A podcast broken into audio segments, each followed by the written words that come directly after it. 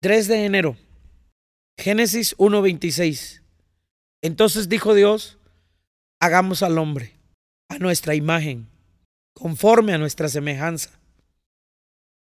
Señoré en los peces del mar, en las aves de los cielos, en las bestias, en toda la tierra y en todo animal que se arrastra sobre la tierra.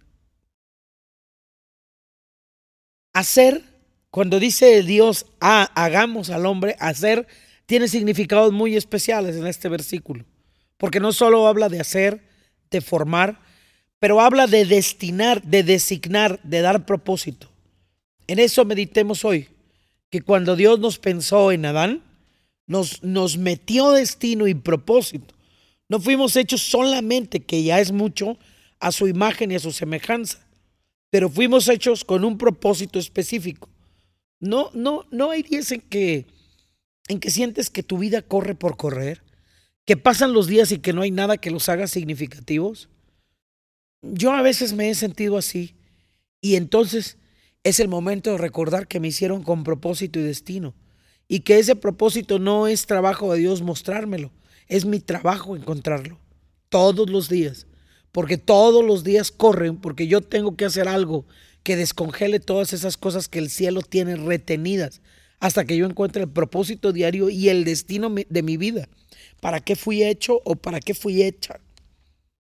A su imagen, cuando dice hagamos a su imagen, eh, en el hebreo dice soy una que, que tú eres una figura representativa de él sobre la tierra.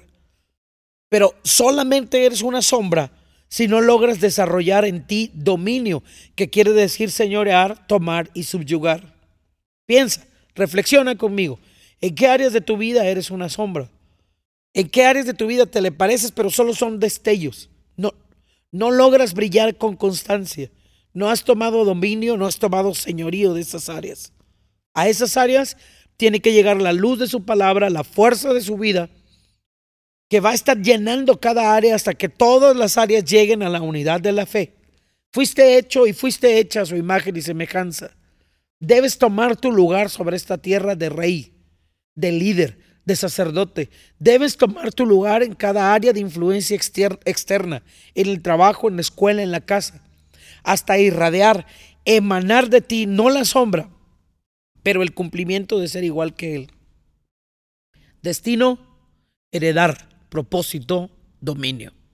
Cuando esas dos cosas sean realidad, llegará el tiempo de la herencia. Dejarás de ser niño, dejarás de ser esclavo, porque eres un señor y una señora. Ya no obedeces por obligación, lo haces por placer.